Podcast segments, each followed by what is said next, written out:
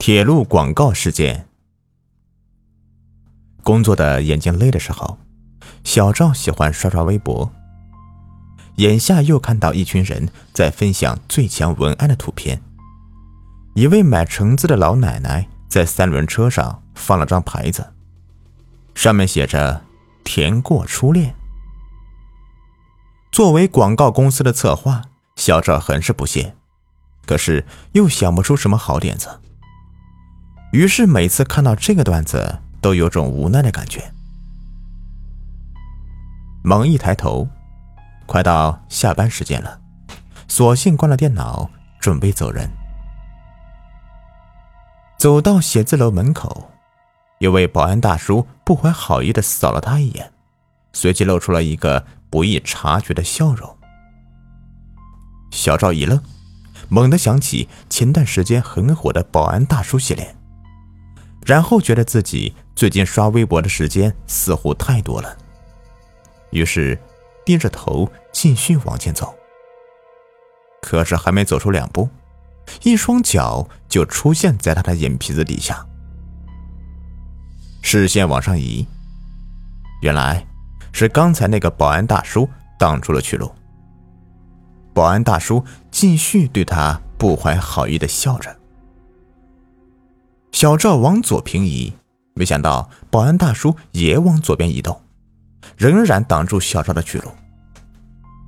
小赵正要发火，大叔突然换上一脸严肃的表情，煞有其事的问小赵：“地铁公司的文案还顺利吗？”小赵脑子瞬间短路了，地铁公司的广告。这保安天天在楼下待着，怎么会知道自己最近忙了什么呢？不会是别的公司的商业间谍吧？保安大叔似乎看清了小赵的心思，不紧不慢地说：“我可没有偷窥癖啊！你看，这楼上的广告公司就你们一家。”既然地铁公司的宣传部长都来了，当然是想让你们做广告啊。哦，对了，那这保安大叔口中的地铁公司宣传部长，应该就是上周来找自己的吴先生吧？不过，在那公司里面应该叫文化部哎。哎，管他呢，别人爱叫什么名字就叫什么吧。不过这样说的话，这个保安大叔。认识吴先生吗？小伙子，看你还不知道是个什么状况，想听我说的话，咱们找个地方慢慢说吧。说完，大叔扯着小赵的衣袖，就拉着他往外面走。这样几乎是半强制的，小赵被保安大叔以一种毫无创意的方式拉到了一家苍蝇馆子里。保安大叔要了几碟小菜，一瓶烧酒，两人面对面的坐了下来。可是保安大叔只是喝着酒，也不着急开口。小赵想，又在吊我胃口，老夫今天就不问你。于是默默的拿出手机刷微博。保安大叔突然冷笑一声，放下杯子，深情的看着小赵。小赵被看得全身起鸡皮疙瘩。大叔却依然不紧不慢的开口了：“小伙子，要是明白你现在的处境，你也许就不会这么悠闲了。”小赵还没反应，大叔接着往下说了：“二十多年前呢，我也就你这么大。那时我还是一名警察，刚从警校毕业，就被分在了九龙警署。那个时候。”治安很不好。我刚到那里那段时间呢，出了一个小孩失踪的案子，是个连环案件。可是，一开始都以为是独立的事件，没有人把他们联系在一起。再者，那时总署忙着打击黑恶势力，几起小孩失踪的案件谁管呢？虽说别的警察都忙着其他案子。可是我那时刚毕业，正义感很强。我偷偷的翻了案子的文件，找到了失踪小孩的家属，让他们有消息就通知我。一开始根本就没什么线索，后来又发生了两起小孩失踪的案件。我私下联系家属，却还是一无所获。后来有一天呢，一个失踪小孩的家属突然找到我，说发现了失踪小孩的去向。我自然是匆匆的与那个家长见面。到了那个失踪小男孩家里，电视正开着，失踪男孩的母亲站在电视对面的沙发前，一脸惶恐的看着我。我心想，不是说有消息了吗？是在等什么呢？这时候，孩子的父亲指着电视大叫：“快看！”我就顺着他指的方向看过去。电视里面正好开始放着一段铁路公司的广告，画面上六七个小孩排成一列，像一列小火车一样缓缓的前进。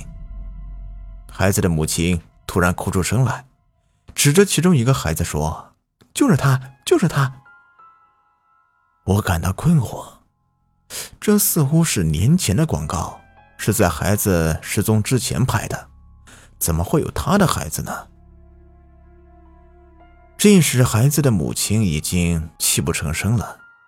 孩子的父亲却缓缓的告诉我：“我们的孩子根本就没有拍过那个广告。”这一下，我是彻底搞不清楚状况了。以前没有拍过的广告突然出现在其中，这算什么呀？孩子的父亲接着说：“我也有和其他孩子的父母联系。”他们的孩子也出现在了同一个广告里面，就是那个广告，那个广告上出现的孩子都消失了。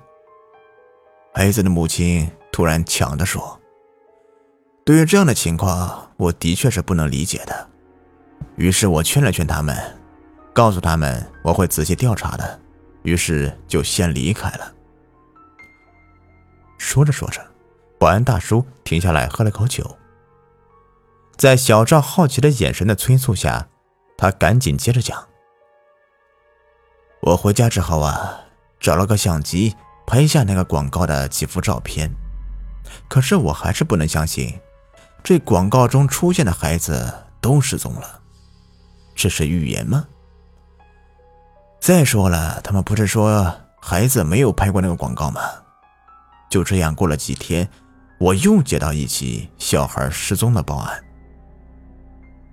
到了失踪孩子的家里，我拿到孩子的照片，偷偷的和广告的照片相对比，发现根本就没有出现在广告里。我几乎可以肯定，广告的说法是毫无根据的。可是当晚回到家中看电视的时候，那个奇怪的广告出现时，我发现了一点广告的异样。今天看到的失踪的孩子。竟然出现在了广告里。我守在电视机前，等到广告再次出现时，我拿出之前拍的照片比较，却看到照片上和广告上都出现的是当天的那个孩子。可是我明明记得那天上午我拿照片比较的时候，两张照片还不是一个人呢。后来我拿了孩子们的照片到了铁路公司。找到他们的宣传部长吴先生，拿出了当时播放的广告的原件看了一遍，广告中出现的孩子，竟然个个都是失踪的那些孩子，而吴先生坚持说，广告原件交到他手中的时就没有人动过，更没有人去找电视台更换广告，光有这个诡异的广告也不能作为立案的证据，后来这个事。就不了了之了。可是我还是一直怀疑吴先生。哎呀，时间不早了，我还得回去交班呢。你慢慢吃吧。